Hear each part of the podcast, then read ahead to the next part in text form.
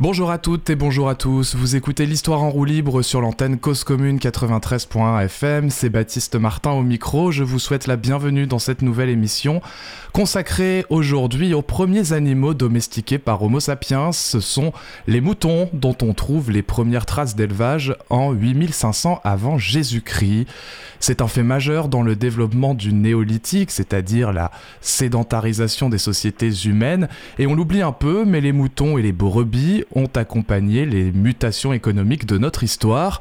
Entre le 10e et le 13e siècle, par exemple, l'essor de l'économie drapière font de la laine une matière première de ce qui devient l'activité manufacturière la plus importante de l'Europe occidentale.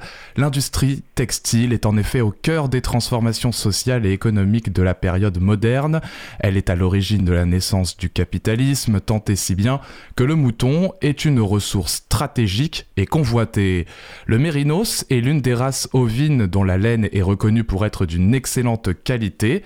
Alors les royaumes européens cherchent à constituer leur propre cheptel et c'est le début d'une histoire racontée au cours de l'exposition La guerre des moutons, le Mérinos à la conquête du monde 1786-2021.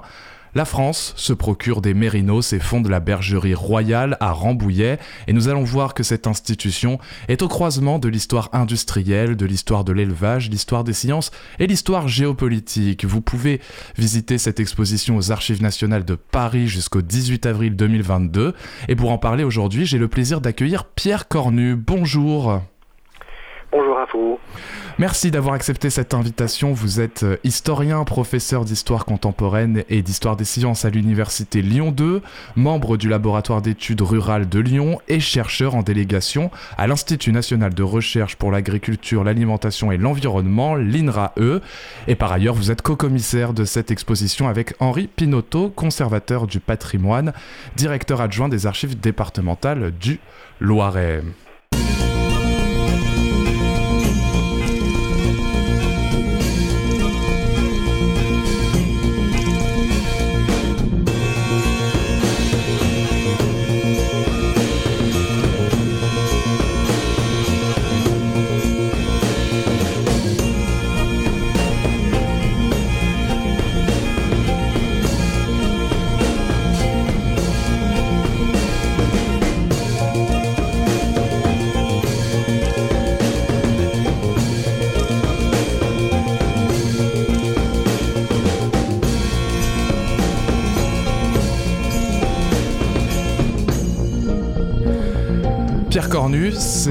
Est une valorisation d'archives de la Bergerie nationale.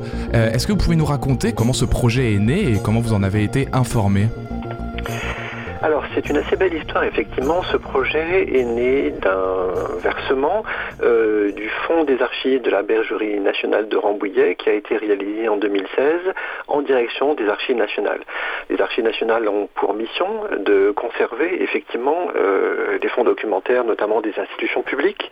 Et la Bergerie est une de ces institutions fondée au XVIIIe siècle qui a existé euh, sans discontinuité depuis et qui a donc accumulé des trésors archivistiques euh, sur la gestion de son domaine, de ses troupeaux, mais également sur toutes ses relations avec les mondes de la recherche, de la diplomatie, euh, des expositions universelles, de la recherche scientifique. Et donc ce fonds d'une qualité exceptionnelle a été versé en 2016 et les euh, personnels des archives nationales qui ont réalisé euh, la richesse, la diversité de ce fonds, hein, qui comprend, outre des, des courriers, des documents administratifs, des photographies, des plaques de verre, des plans, des, des, estampes, bref, une grande diversité de, de documents. Voilà, les archives nationales se sont dit, nous avons là un fonds ex extrêmement intéressant et original.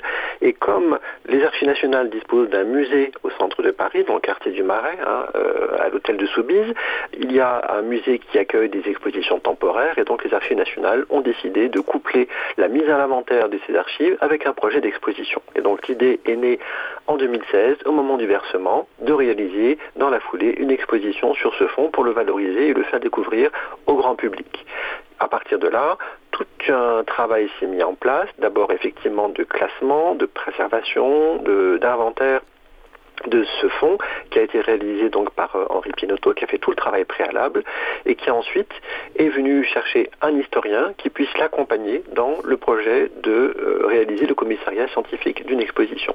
Il se trouve que j'étais à l'époque membre du euh, comité d'histoire de l'INRA et du CIRAD qu'il y siégeait au titre des archives nationales et qu'il a vu que je m'intéressais à l'histoire de l'élevage, de la zootechnie, des sciences de l'animal et il m'a donc proposé de venir le rejoindre sur ce projet. C'est ainsi que je suis rentré dans euh, l'aventure de ce projet qui nous mène jusqu'à voilà, une inauguration qui a eu lieu en décembre dernier. Vous voyez, ça fait euh, quatre années de travail pour préparer euh, cette exposition. C'est aussi l'histoire de la bergerie et de cette institution qui est exposée. c'est la première fois que ces archives étaient consultées. Est-ce qu'on peut dire que vous avez fait une recherche originale du coup sur, sur la bergerie ou il y avait des travaux qui ont préexisté sur cette histoire? Alors, il y a à la fois une recherche originale qui a été menée, puisqu'effectivement euh, le propos de l'exposition et du catalogue que nous avons euh, coédité avec Henri Pinotto euh, est un propos neuf hein, qui essaie de mettre en histoire justement presque deux siècles et demi d'histoire du mérinos et de sa diffusion dans le monde. Mais bien entendu, on n'est jamais le premier ou rarement le premier sur une archive, tout simplement parce que les directeurs successifs de la Bergerie nationale on, se sont souvent pris de passion pour l'histoire de leur institution et ont été les premiers à consulter ces documents et à en tirer matière à des expositions, à des conférences, voire à des livres. Donc ces documents avaient déjà pour partie été consultés, mais jamais euh, véritablement selon la méthode historique, jamais selon un projet historique ambitieux. Et donc l'exposition a été l'occasion à la fois de valoriser ce patrimoine archivistique, mais également d'élaborer un discours historique fondé sur la lecture du matériau documentaire que nous avons croisé avec d'autres documents des archives nationales, d'archives départementales, d'archives diplomatiques et même de documents qu'on a fait venir de fonds espagnols, britanniques, etc bref, il y a un travail d'élaboration d'une histoire transnationale euh, de, de ce grand mouvement de la mérinisation des cheptels européens. L'exposition s'appelle, je, le répète, La guerre des moutons, le Mérinos à la conquête du monde, 1786-2021. Euh, J'ai dit en introduction l'importance de la laine pour l'industrie textile. C'est la première industrie euh, d'Europe à la période moderne. Mais à quelles autres activités le mouton pouvait-il être utile? Alors, on a peine à imaginer aujourd'hui à quel point euh, l'élevage ovin pouvait être central dans euh, la France d'Ancien Régime et dans l'Europe de l'époque moderne de manière plus large. En effet, euh, on est à une époque où les systèmes agraires reposent sur la fumure animale, et donc la, reproduction de la fertilité des sols dépend essentiellement de la fumure animale et euh, les troupeaux ovins sont les plus susceptibles de fournir une fumure qui enrichit les sols. Et donc beaucoup de systèmes agraires sont fondés sur des assolements qui prévoient une période de jachère durant laquelle on fait paître notamment des moutons pour enrichir de nouveau le sol et permettre de nouvelles récoltes. Et donc le mouton a plusieurs fonctions. Effectivement, cette fonction de fumure, la fonction, bien entendu, de donner de la laine pour les activités euh, manufacturières, mais également de donner du lait, hein, le lait des brebis pour euh, la consommation directe ou la fabrication de fromage, et puis, euh, bien entendu, l'agneau et le mouton se mangent également. Donc, il y a un usage général. On peut y ajouter le cuir, hein. le fait qu'effectivement c'est un animal extrêmement rentable parce qu'il est polyvalent, et qu'il est présent dans une grande diversité de paysages et de systèmes agraires euh, à l'époque moderne. Et vous nous montrez dans cette exposition, Pierre Cornu, des documents euh, qui euh, nous montrent un engouement des élites économiques, des élites scientifiques et politiques pour l'élevage du mouton. On cherche à mieux connaître et à, mieux et à améliorer pardon, les pratiques agronomiques du royaume. On est au XVIIIe siècle. Comment est-ce qu'on peut expliquer cette passion soudaine pour les ovins de la part de l'élite? Alors, il faut se représenter le fait que si l'élevage ovin peut paraître marginal aujourd'hui, peut paraître une spéculation plutôt de régions de montagne assez pauvres, euh, le mouton est un produit de spéculation plutôt du monde euh, du grand domaine ou de la grande propriété à la fin de l'époque moderne. Et donc, ce sont pour beaucoup les élites éclairées du XVIIIe siècle qui ont des domaines agricoles qu'elles cherchent à valoriser par des produits qui vont pouvoir trouver des marchés porteurs. Et euh, le marché du blé a ses fluctuations, euh, les cultures végétales euh, demandent un travail ouvrier très important avant la mécanisation. Alors que les animaux de rente, comme les moutons, euh, demandent assez peu de travail et peuvent faire un profit considérable si effectivement on valorise bien leurs sous-produits. On appelle ça animaux de rente parce qu'on peut acheter un, se procurer un cheptel et puis euh, ça se enfin, on le fait reproduire euh, par un métayer et qui s'en occupe et c'est assez rentable. Alors il y a des systèmes divers et variés. Hein. La, grande propriété peut fonctionner avec toutes sortes d'intermédiaires qui vont effectuer les travaux. Bien entendu, les grands propriétaires euh, ne travaillent pas le mmh. sol eux-mêmes. Mais l'idée, c'est effectivement voilà, que quand on a de grandes superficies, eh bien, on peut à la fois produire euh, des céréales et de la laine euh, en ayant un berger à qui on va confier le soin d'un troupeau, soit dans des régions où il, il bouge peu et où il va alterner entre l'étable euh, et, le plein air, ou alors dans les régions méditerranéennes avec des systèmes de transhumance. Mais effectivement, parce que le XVIIIe siècle est un siècle d'expansion économique, parce que les consommations euh, augmentent, notamment dans les catégories euh, aisées, que ces consommations vont se porter massivement vers le confort domestique, vers l'habillement, et eh bien le textile est un secteur très porteur. Et donc on a un développement des manufactures au XVIIIe siècle sur tout le continent européen, à la fois pour les consommations internes du continent et pour l'exportation vers les Amériques. Et donc, ce développement du textile requiert des matières premières. Donc, il y a bien entendu, hein, au XVIIIe siècle, il ne faut pas sous-estimer l'importance du secteur du coton, mais le coton, c'est plutôt pour les productions bas de gamme, à bas prix. La laine, c'est plutôt pour les secteurs du demi-luxe et du luxe. Et donc là, il y a des profits considérables à réaliser. C'est vrai qu'on oublie assez souvent euh, cette, euh, cette matière première animale qui euh, accompagne l'expansion économique au XVIIIe siècle. Les scientifiques qui vont s'intéresser aux moutons vont en fait, il va y avoir une conjonction entre l'intérêt économique des grands propriétaires, mais aussi cet esprit des Lumières de comprendre comment trouver une meilleure laine et quelle est la meilleure condition pour les moutons. C'est, ce sont deux, deux facettes de cette époque.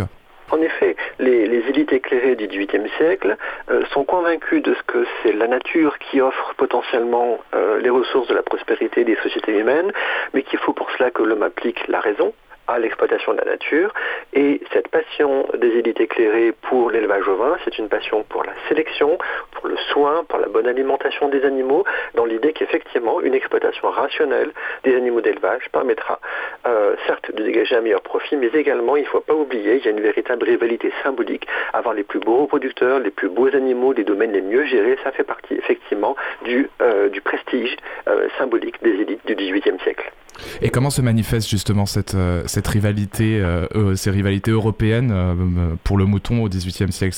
Ce sont des rivalités au sein des, des cours de royaume il y a effectivement une rivalité à la fois entre les, grands propriétaires eux-mêmes pour avoir le plus beau troupeau, le plus grand, le plus, le plus prestigieux, mais il y a aussi des enjeux géopolitiques entre les puissances européennes, avec effectivement l'Espagne, le royaume d'Espagne, qui dispose sur son sol des meilleurs troupeaux avec une laine surfine et qui garde jalousement ses trésors, qui interdit l'exportation des reproducteurs pour garder le monopole de la laine surfine, en sachant que l'essentiel des manufactures sont plutôt euh, en Europe du Nord-Ouest donc les Espagnols sont des producteurs de matières premières et les transformateurs sont plutôt euh, sur les côtes de la Manche et de la mer du Nord, donc à la fois en France, euh, aux Pays-Bas et dans une partie des territoires de, de, la vallée du Rhin.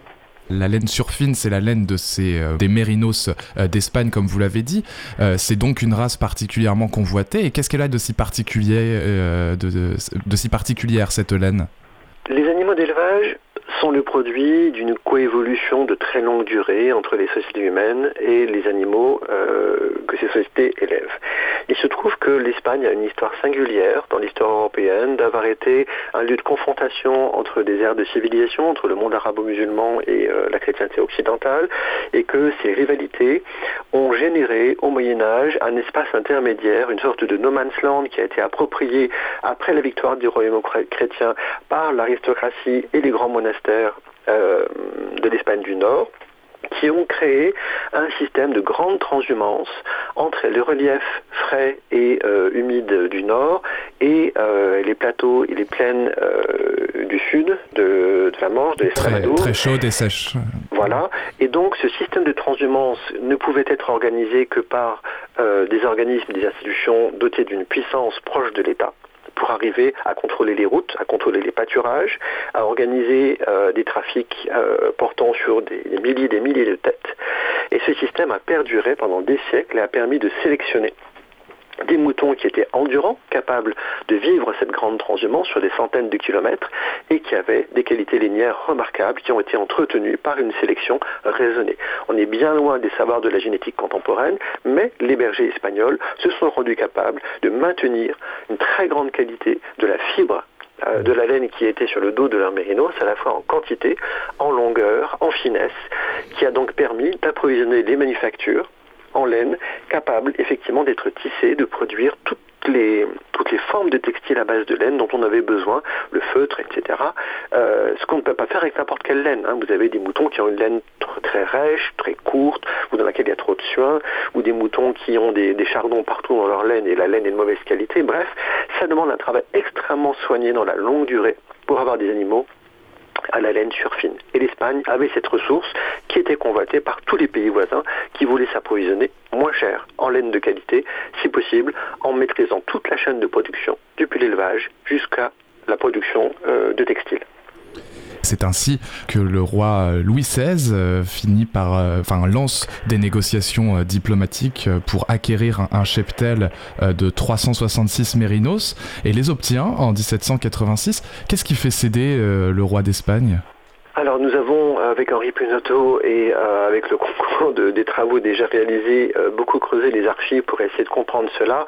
On peut se perdre en conjecture de toute évidence, il y a tout un faisceau de raisons. Le fait d'abord voilà, qu'il y a une relation de parenté proche entre les deux souverains, qu'il y a des volontés de rapprocher les pays, que l'Espagne se pose des questions sur son modèle économique et sur euh, le, caractère euh, quelque peu envahissant de, l'élevage au vin, alors que d'autres spéculations pourraient être plus pertinentes.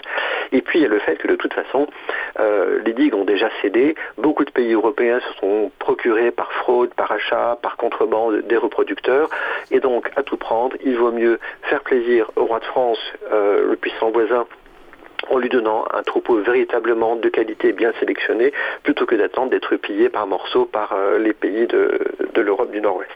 Donc, toujours est-il qu'effectivement la transaction, euh, est validée, et l'intérêt majeur de la migration de, de de 1786, c'est que le roi d'Espagne a pris soin de demander la sélection véritablement des meilleures têtes, des meilleurs reproducteurs, a confié le troupeau à des bergers experts et donc l'exportation est une réussite. Le troupeau qui arrive à Rambouillet en 1786, c'est véritablement un troupeau d'exception. Et la singularité de l'histoire commence là, malgré toutes les vicissitudes de l'histoire. Ce troupeau va rester à Rambouillet, ne va être reproduit que de manière interne, sans aucune euh, dégénérescence malgré tout, jusqu'à aujourd'hui. C'est-à-dire que nous avons encore aujourd'hui à Rambouillet une véritable archive vivante d'un troupeau qui est l'héritier en ligne directe de celui euh, arrivé en 1786. Et ce, grâce à une, euh, une traversée euh, de toute, de, bah, de toute la France, hein, de, tout, de tout ce cheptel. Euh, L'objectif pour le Royaume de France est donc de devenir euh, une, la première puissance de l'industrie euh, textile. Et cela passe aussi par une diffusion des mérinos dans tout, euh, dans tout le royaume, et c'est ce qu'on appelle la mérinisation. Alors comment ça se passe euh, Parce que en 1986, on n'est pas très loin, ils le savent pas encore, mais de la Révolution française. Mais comment, comment va se passer cette politique euh, concrètement? Alors, la, bergerie royale de Rambouillet est une toute jeune institution qui effectivement du plein fouet le choc de la Révolution. Alors, c'est pas tant 1789, hein, c'est plutôt 1792 euh, où les choses vont véritablement se tendre, quand effectivement un héritage royal va être plus difficile à porter.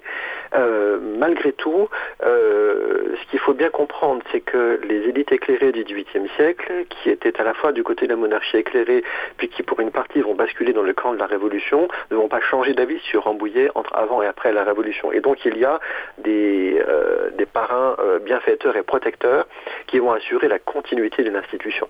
Donc Rambouillet, malgré euh, quelques difficultés survit aux crises de la Révolution et, des débuts de l'Empire, et va s'imposer comme la tête de réseau de la mérénisation du cheptel, non seulement français, mais aussi des conquêtes de la France de la Révolution et de l'Empire, puisque la France vit une phase d'expansion euh, géopolitique sur le continent européen, qui va donner euh, à la France le contrôle euh, de vastes territoires sur lesquels on va s'essayer effectivement à créer à l'imitation de Rambouillet des, des bergeries chargées de vendre ou de prêter des reproducteurs pour méréniser l'un après l'autre l'ensemble des, troupeaux du continent.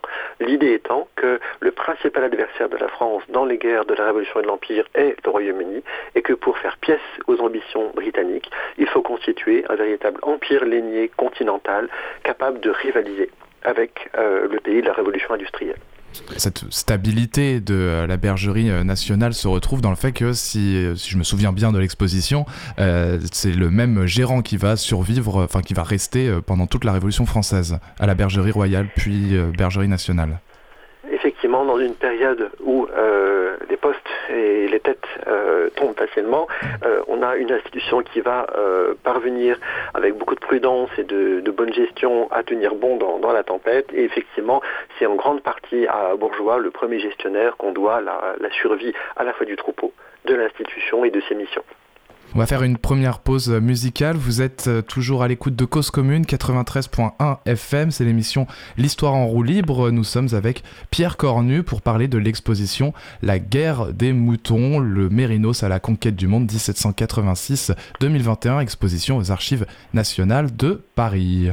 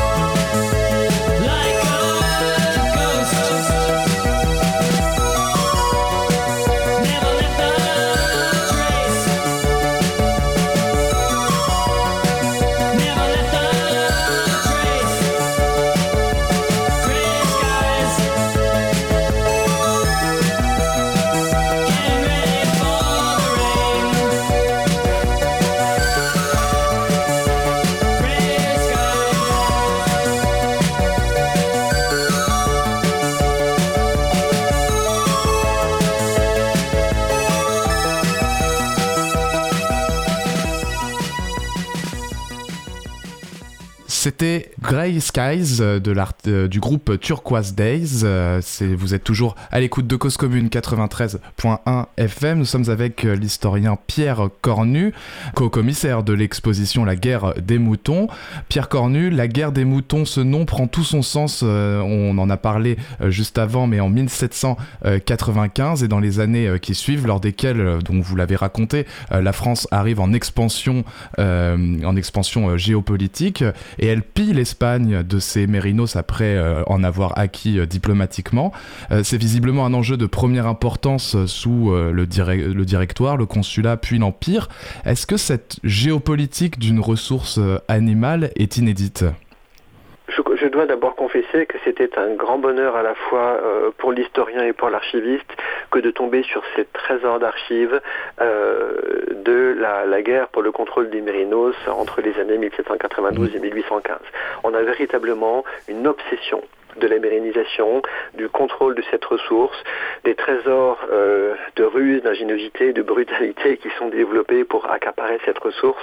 On a véritablement une, quasiment une folie collective autour du contrôle de ces beaux animaux.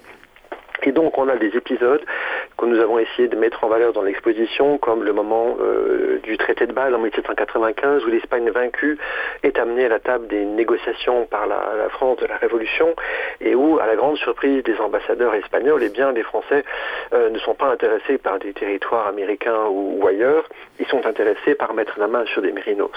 Cela dit, effectivement, euh, les fortunes de la guerre sont changeantes, la diplomatie change de, de pied également régulièrement, et on a une alternance de négociations, de relations commerciales, et puis de, phases de, de, pillage.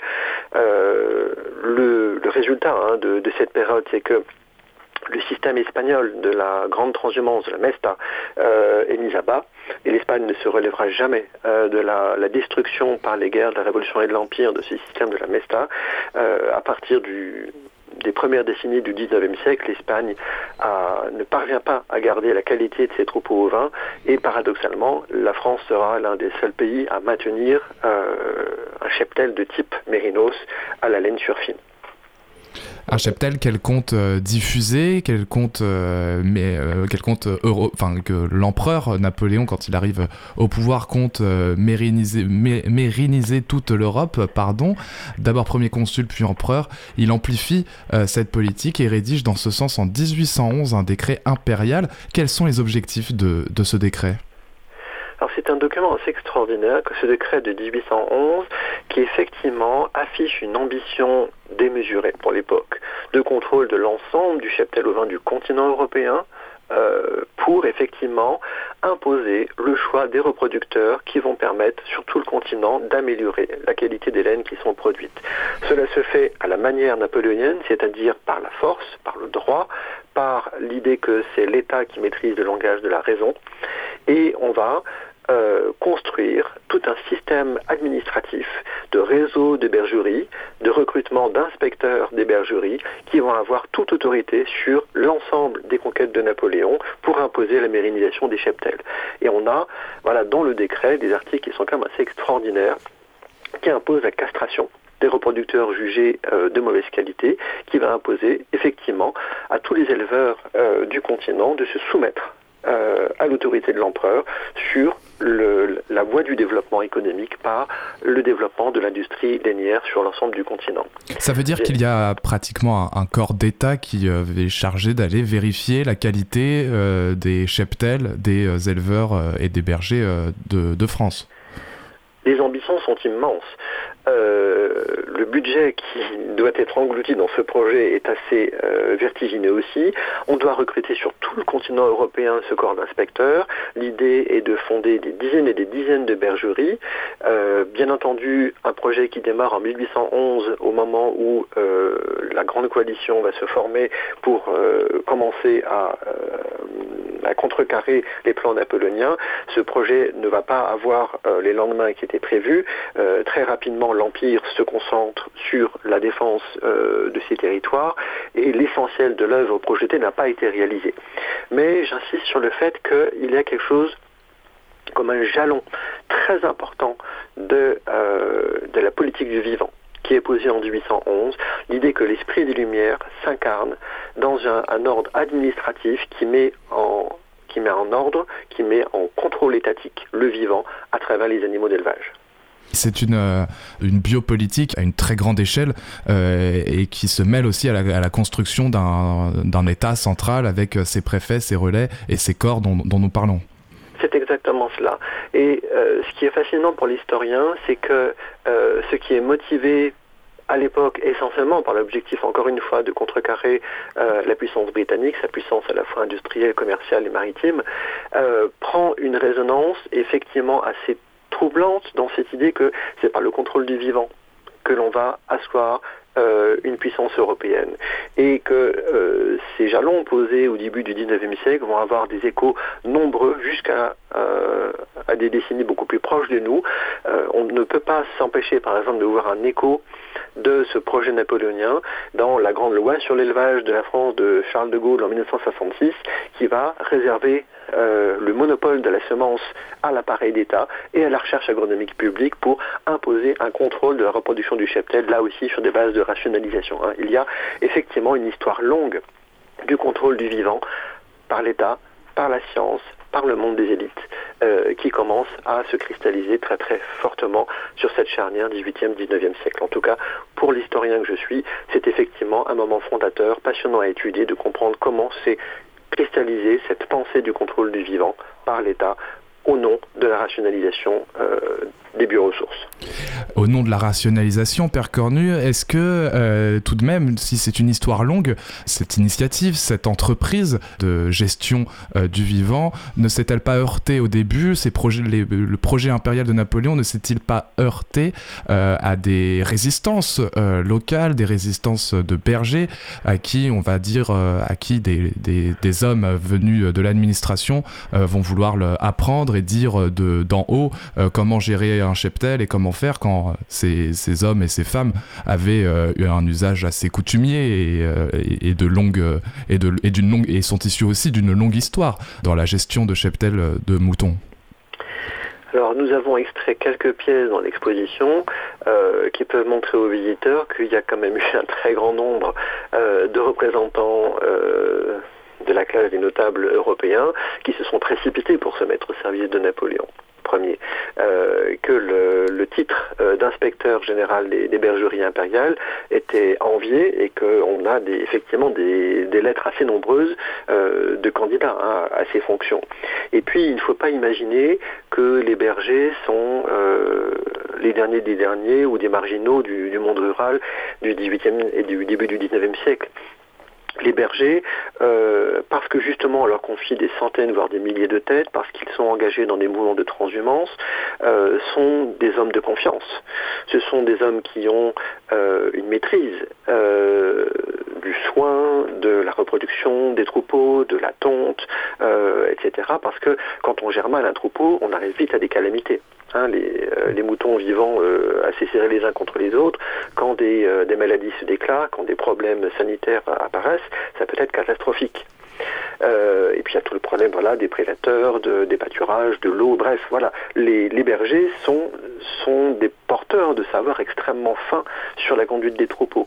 Et donc, L'idée n'est pas d'opposer une science d'État à une science vernaculaire, on n'en est pas là à cette époque-là. L'idée est d'organiser un contrôle par les élites d'un système de production, en sachant que l'économie de la laine, pour l'essentiel, ne repose pas sur euh, la petite exploitation paysanne, elle repose plutôt sur effectivement des systèmes transhumants ou des systèmes liés à la grande propriété toute cette politique se fait, donc on, le répète, hein, on le dit, pour euh, concurrencer euh, l'Angleterre.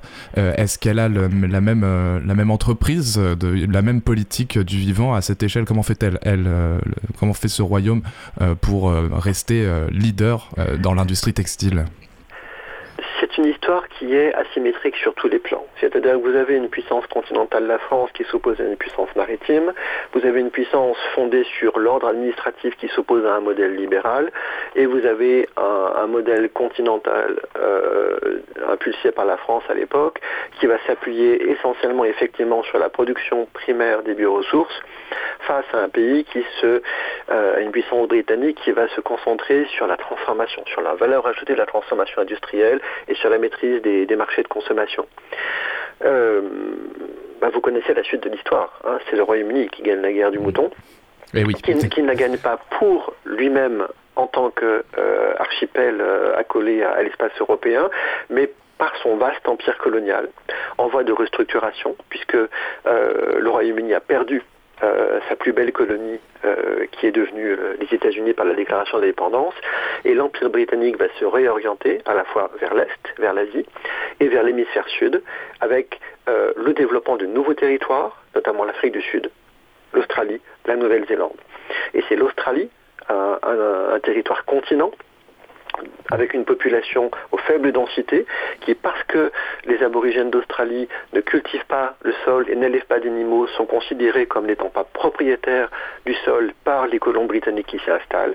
On a donc une prise directe de la totalité de l'espace australien par les colons britanniques qui s'installent à la toute fin du XVIIIe au début du XIXe siècle et qui vont, comme principale spéculation, envoyer des troupeaux dans euh, la steppe euh, de l'arrière-pays australien, et donc à des coûts de revient extrêmement bas, puisqu'il n'y a aucun coût de l'accès à la propriété, aucun gardiennage à faire parce qu'il n'y a pas de prédateurs, et donc il y a effectivement un écosystème et un système économique qui vont se mettre en place en Australie, qui vont faire considérablement chuter les prix de la laine sur tous les marchés mondiaux et qui vont remporter tous ces marchés parce qu'on ne peut pas concurrencer l'Australie sur le caractère à la fois massif et peu coûteux de sa production de laine. Est-ce que vous pouvez préciser euh, qu'est-ce qui rend peu coûteux la production de laine en, Australie? C'est parce que on est sur un, sur un territoire vierge de, prédateurs et euh, que les mérinos se, sont formidablement bien adaptés à l'environnement australien? Et que la colonisation britannique, par sa brutalité, a euh, quasi éliminé la population aborigène et ses droits d'usage sur, euh, sur les écosystèmes euh, australiens. C'est quand même voilà, la vérité historique hein, de mm. la, le caractère brutal de, de, cette éviction qui a donné effectivement le contrôle à d'immenses espaces euh, potentiellement transformés en pâturage sans aucun investissement. Et est-ce que là, on pourrait euh, parler d'un mérinos mondialisé, d'une mondialisation euh, du mérinos? Effectivement, la, passion du mérinos qui est née dans les élites européennes du XVIIIe siècle a pris très vite une tournure globale au XIXe siècle. On peut parler effectivement d'une globalisation, d'une mondialisation du mérinos, puisqu'on va le retrouver en Amérique du Sud, en Afrique du Sud, bien entendu donc en Australie Nouvelle-Zélande, que la France va essayer de l'implanter également euh, en Afrique du Nord, euh, que euh, les jeunes États-Unis vont s'en procurer également, même le Canada. Donc il a véritablement un engouement planétaire pour le mérinos au XIXe siècle.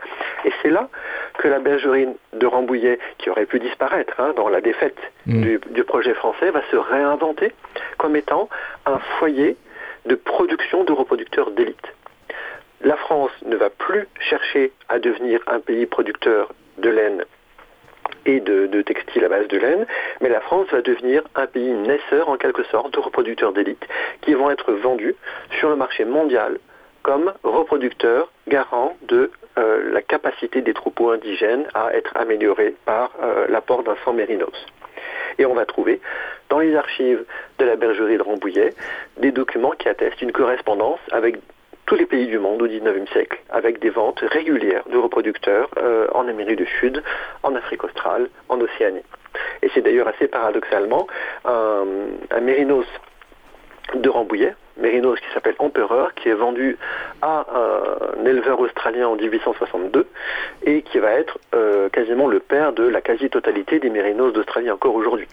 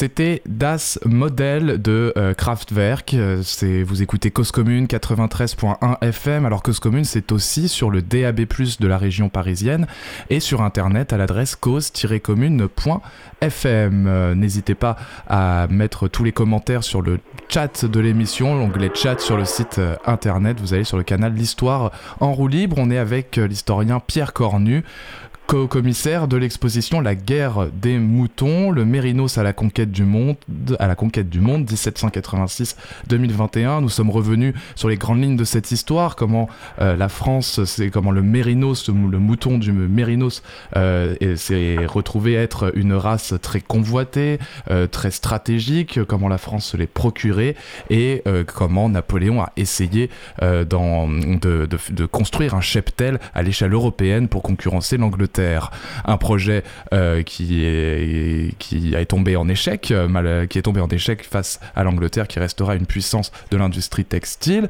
euh, mais la bergerie nationale va survivre tout au long des 19e et 20e siècles. C'est un lieu euh, de développement de savoir agronome et tous les régimes politiques soutiennent ce prestige zootechnique. Euh, ça me fait penser quand même, c'est cette, institution qui va résister à tous les régimes et à tout ce, long 19e, 20e siècle euh, nous souligne une certaine, une certaine importance de cette ressource animale du mérinos. ça en devient un patrimoine. On oublie un peu l'importance de, de de, cette institution. Comment ça se fait, Pierre Cornu? Effectivement, c'est une histoire qui n'est qui n'est pas très connue en dehors de voilà des, du monde des connaisseurs de l'histoire de l'élevage et des institutions publiques euh, plus ou moins liées au ministère de l'Agriculture. Ou des quelques visiteurs de la bergerie encore actuellement à Rambouillet. Alors la bergerie a beaucoup de visiteurs, hein, puisque c'est un, c'est aujourd'hui un, lieu qui est à la, fois une vitrine euh, de l'excellence zootechnique et agronomique française. C'est aussi un lieu de formation. C'est un lycée euh, qui a un grand nombre de formations euh, secondaires et supérieures. Et puis c'est, je dirais, aujourd'hui un lieu d'éducation à la biodiversité et à l'agroécologie. Donc voilà, il y a un grand nombre de fonctions. Hein. La bergerie de Rambouillet est à la fois un lieu de patrimoine. Elle est l'héritière de cette guerre du mouton, mais elle est aussi, elle s'est transformée dans ses dans ses fonctions euh, tout proche de Paris. Elle a voilà, cette fonction d'accueil, notamment de public scolaire, pour leur montrer ce que sont les réalités de l'agriculture, de l'élevage et des problématiques aujourd'hui qui sont celles du bien-être animal, de la biodiversité et de, la production d'un, enfin de la transition vers un modèle durable euh, d'agriculture et de production animale. Donc, euh, effectivement, la bergerie ne cesse de se réinventer.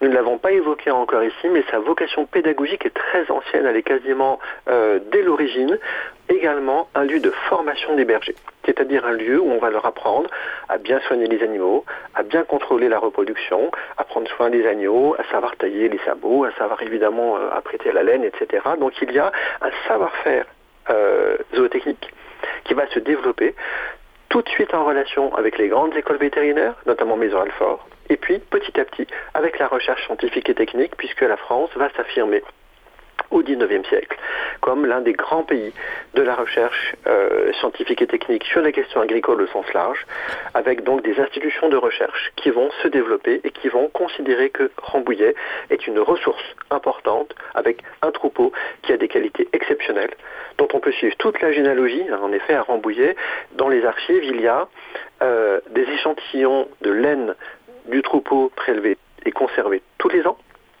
et il y a une généalogie stricte de tous les animaux qui est préservée, avec un contrôle absolu de la reproduction. Donc c'est un matériau pour la science également d'une valeur inestimable. Vous le soulignez, euh, Pierre Cornu, on est dans le siècle de, de, de l'invention, non pas de l'invention, peut-être pas, mais de la construction en tout cas, et de l'institutionnalisation d'une science que vous décrivez, qui est celle de, de l'agronomie. Et le Mérinos euh, prend, enfin, la bergerie nationale et les Mérinos prennent part, euh, prennent une part centrale à cette histoire, mais qui est, qui est encore plus large que ça. comment se construit la, science agronomique, enfin, comme par, la bergerie nationale en partie, mais par d'autres, d'autres moyens? Terme de science agronomique prête un petit peu à confusion puisqu'on ne sait jamais trop si c'est euh, au sens strict la science de la culture euh, végétale ou si c'est tout ce qui touche au monde agricole.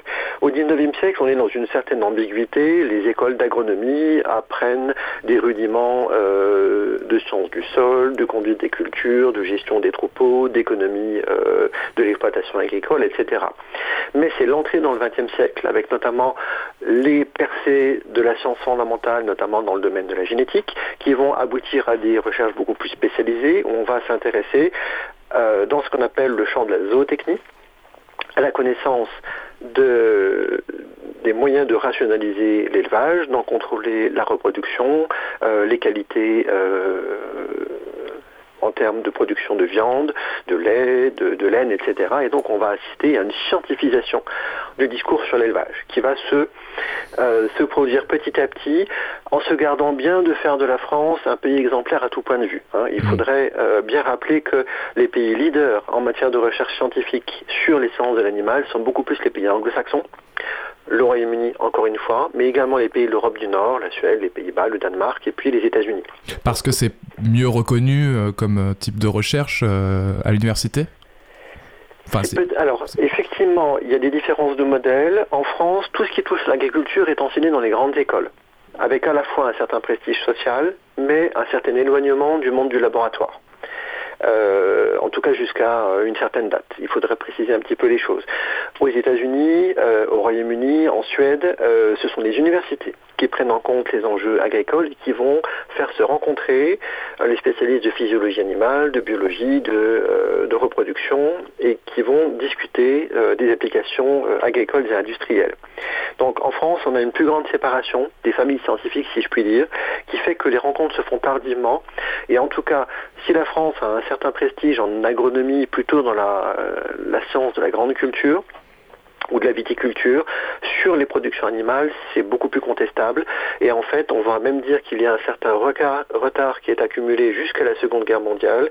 Et c'est seulement dans l'après-Seconde Guerre mondiale que, euh, pour le coup, là aussi sur un volontarisme étatique, la France, avec la création de l'INRA en 1946, va se doter d'un véritable centre de recherche zootechnique à Jouy-en-Josas, euh, fondé en 1950, qui va être un, fer de lance euh, d'un nouvel essor de la zootechnie française. Et là, là aussi l'histoire est intéressante et on peut la, documenter par les archives de Rambouillet.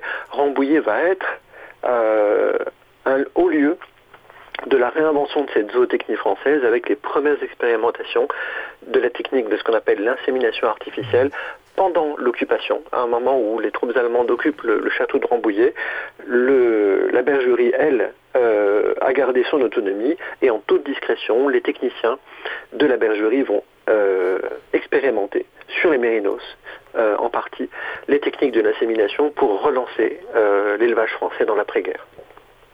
Et alors, euh, donc à l'origine de cette histoire, il y avait un intérêt scientifique qui rejoignait un intérêt euh, économique. Euh, là, on est sur un, intérêt de, prestige, de, place de la France dans le monde de la recherche mondiale.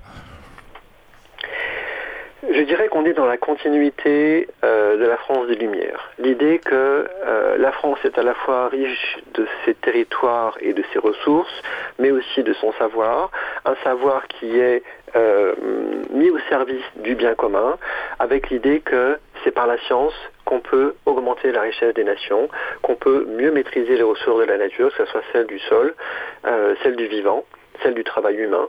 Et donc, comme la France est un grand pays agricole, effectivement, des moyens importants sont dévolus à la recherche agronomique et zootechnique dans l'après-guerre pour reconstituer la puissance française, refaire de l'agriculture un levier du commerce extérieur français, en considérant que dans un monde où les consommations animales augmentent très fortement, euh, eh c'est une bonne idée d'investir dans les productions animales, sur la viande, sur le lait, plus tellement sur la laine, hein, qui est vraiment devenue secondaire dans les productions, mais en tout cas dans les consommations humaines, l'élevage va redevenir un secteur très porteur dans l'après-seconde guerre mondiale. D'autant plus que euh, là, c'est l'alimentation, la consommation euh, qui va se mondialiser de plus en plus dans, cette, euh, dans ce milieu du, 19, du 20e siècle, pardon, et qui va s'industrialiser aussi, et ça nous montre que l'élevage et l'agriculture sont, sont reliés aux dynamiques politiques et économiques à différentes échelles, et, et cela avant même le déploiement de l'agriculture industrielle intensives et des techniques modernes. Est-ce que selon vous, il faudrait le prendre en compte, faudrait prendre en compte ce fait historique dans nos réflexions contemporaines sur la transition agroécologique ou sur l'invention d'un nouveau modèle agricole dont, on parle souvent? Vous l'avez dit, la bergerie aujourd'hui est, une, est, est, toujours une école de formation aux problématiques agricoles actuelles et à l'agroécologie aussi. Je dois dire que comme commissaire scientifique de cette exposition, c'est un grand plaisir de travailler avec la bergerie, qui ne s'est pas contentée de verser ses archives, mais qui a été très active dans le montage de l'exposition, dans euh, le fonctionnement du, conseil scientifique que nous avons réuni pour travailler sur ce matériau. Euh, en effet, la bergerie est porteuse euh, de toute cette mémoire et du renouvellement des questions qui ont été posées euh, par les pouvoirs publics euh, au monde de l'élevage. Alors on est très très loin effectivement des ambitions du XVIIIe siècle. Les questions qu'on se pose aujourd'hui sont différentes, mais je crois que euh, c'est un petit peu le rôle de l'historien dans la cité de rappeler que des questions qui peuvent être brûlantes, comme par exemple celle du bien-être animal, comme celle de l'évolution des régimes alimentaires, ne sont pas apparues dans le débat public avant-hier et qu'il y a euh, une histoire bien plus longue, euh, plus complexe qu'il faut raconter pour comprendre d'où viennent les débats contemporains, par exemple, sur la question de l'animal. Et quand on regarde les archives de Rambouillet, on est frappé, par exemple, de voir à quel point euh, les gestionnaires de la bergerie, les bergers, les élèves bergers ont un rapport intime avec leurs animaux, une manière de les soigner, d'interagir avec eux. Dès les premières photographies que nous avons sur la fin du 19e siècle, nous voyons une histoire très singulière de la relation de l'homme à l'animal à Rambouillet. Il se passe des choses très particulières dans celui. Voilà, j'invite encore une fois les, auditeurs à se rendre à l'exposition pour voir ce, trésor d'archives photographiques que nous avons rassemblé et qui montre cette histoire singulière du rapport entre l'homme et le mouton qui est finalement très mal connu. Et c'est c'est pour cela que, en tout cas, moi, comme historien qui intervient aussi dans des, chantiers interdisciplinaires, j'ai tenu à ce que nous allions jusqu'au moment présent. Mm. Que cette exposition ne soit pas enfermée dans le passé, mais qu'elle parle à la fois au monde de l'élevage d'aujourd'hui, au monde de la recherche scientifique sur l'élevage et à la société contemporaine pour qu'on comprenne où nous en sommes dans cette longue coévolution euh, des hommes et des moutons. Et oui, ça fait une scénographie et un parcours euh, très euh, intéressant. Une exposition, je le rappelle, à voir aux Archives nationales de Paris. C'est au 60 euh, rue Frambourgeois, dans le 3e arrondissement. vous parlez donc de votre rôle d'historien dans, cette exposition. Vous êtes, histoire vous êtes historien des sciences. Vous avez écrit l'histoire de l'INRA, dont on, dont on a parlé, qui s'appelle maintenant l'INRAE, entre sciences et politique avec Odile Maït Bournet. J'espère que je, que je n'écorche pas trop son, son nom. Odile Maït Bournet et Egidio Valseski. Comment je, je, disais Odile MacBournay et Egidio Valseschini qui sont mes co-auteurs pour cette histoire de l'INRA. Tout à fait. Et, euh, et, vous êtes vous-même euh, historien euh, au sein, enfin vous, vous travaillez vous-même au sein de l'INRAE. et quel est votre rôle d'historien au, sein de cette au sein de cette institution? Je trouve ça intéressant qu'ils aient ouvert un poste à un historien. Suis pour le moment un historien en délégation, c'est-à-dire que je suis accueilli à titre temporaire, mais bon, c'est un titre temporaire qui est Dieu parce que j'y suis depuis 2019. Euh, oui, c'est une histoire singulière qui peut-être mérite d'être racontée en quelques mots. Ma formation est celle d'un historien classique. Hein. Euh, je viens de l'histoire économique et sociale des mondes ruraux. Il se trouve que quand on a, comme moi, travaillé sur les 19e et 20e siècles euh, dans les territoires du Massif central, on se rend compte que l'histoire du monde rural, l'histoire euh, de l'évolution du peuplement, de l'évolution des paysages, croisent de manière croissante des agents de l'État, des techniciens, des ingénieurs et puis des chercheurs, qui sont des acteurs indispensables à qui veut comprendre euh, comment s'est passée la modernisation de l'agriculture et de l'élevage en France. Et qu'on ne peut pas se contenter uniquement d'une histoire économique et sociale, il faut aussi faire une histoire d'un côté des techniques et des savoirs, il faut aussi faire une histoire environnementale, une histoire même écologique de la place des animaux d'élevage dans euh, les écosystèmes euh, cultivés, pour comprendre de la manière la plus large possible comment les logiques économiques, sociales, techniques, scientifiques, politiques interagissent pour produire euh, les processus historiques. Et pour moi, euh, et cette interaction, on la ressent euh, bah, très fortement dans, ce, dans, oui, dans les domaines agricoles et environnementaux. C'est moment-là que moi j'ai ressenti ce besoin d'un dialogue interdisciplinaire riche qui se voit dans euh, l'exposition par le fait que notre euh, conseil scientifique était mixte. Hein. il mm. comprenait à la fois des historiens, mais également des zootechniciens, des spécialistes des sciences de l'animal. Et puis que ma pratique de chercheur aujourd'hui, c'est celle d'un historien immergé dans un monde bioscientifique où j'interagis avec des agronomes, des écologues, des zootechniciens pour dialoguer avec eux de comment ils voient l'histoire des paysages, des animaux, des plantes cultivées, pour essayer d'avoir la compréhension la plus large et la plus fine possible des processus historiques qui impliquent à la fois les hommes, les animaux et les plantes qu'ils ont embarqués dans leur histoire.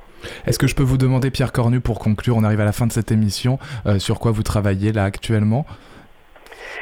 Ben, je travaille toujours sur les questions animales avec un projet collaboratif avec actuellement l'Institut d'élevage, euh, une doctorante euh, qui s'appelle Charlène Bouvier qui travaille sur l'histoire de la prairie et des controverses scientifiques sur euh, prairie artificielle, prairie naturelle. Nous avons un projet de livre collectif sur l'histoire de l'appui technique à l'élevage. Et puis de manière plus large, voilà, mon, mon rôle d'historien à INRAE, c'est d'animer un débat à la fois interne et externe sur les relations entre nature, science et société. Et moi, c'est la question qui me passionne aujourd'hui, voilà, de venir du métier classique de l'historien mmh. et de mettre sur la place publique ces questions euh, qui sont aujourd'hui centrales dans le débat public.